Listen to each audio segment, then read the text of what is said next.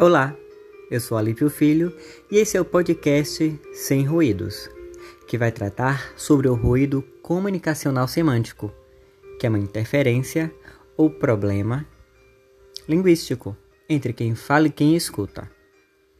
Um exemplo simples para esse tema são os termos científicos e jurídicos, e não menos importantes, as gírias e dialetos regionais. Um caso recente de ruído semântico envolve o humorista Paulo Gustavo, que faleceu recentemente de Covid-19.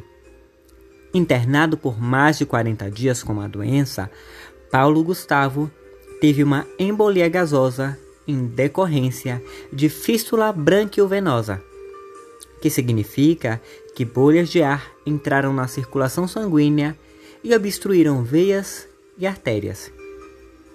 Vocês notaram os termos científicos usados que são diferentes dos termos da linguagem coloquial, que é aquela linguagem usada no dia a dia.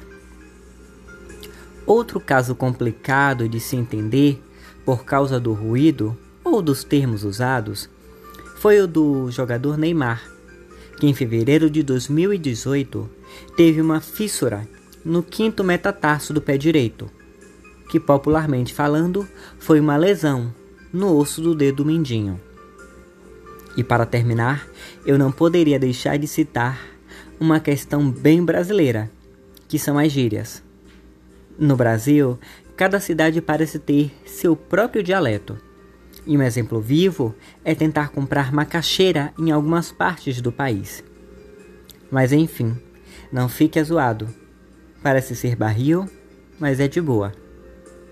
E lembre-se, onde há uma boa comunicação, não há ruídos.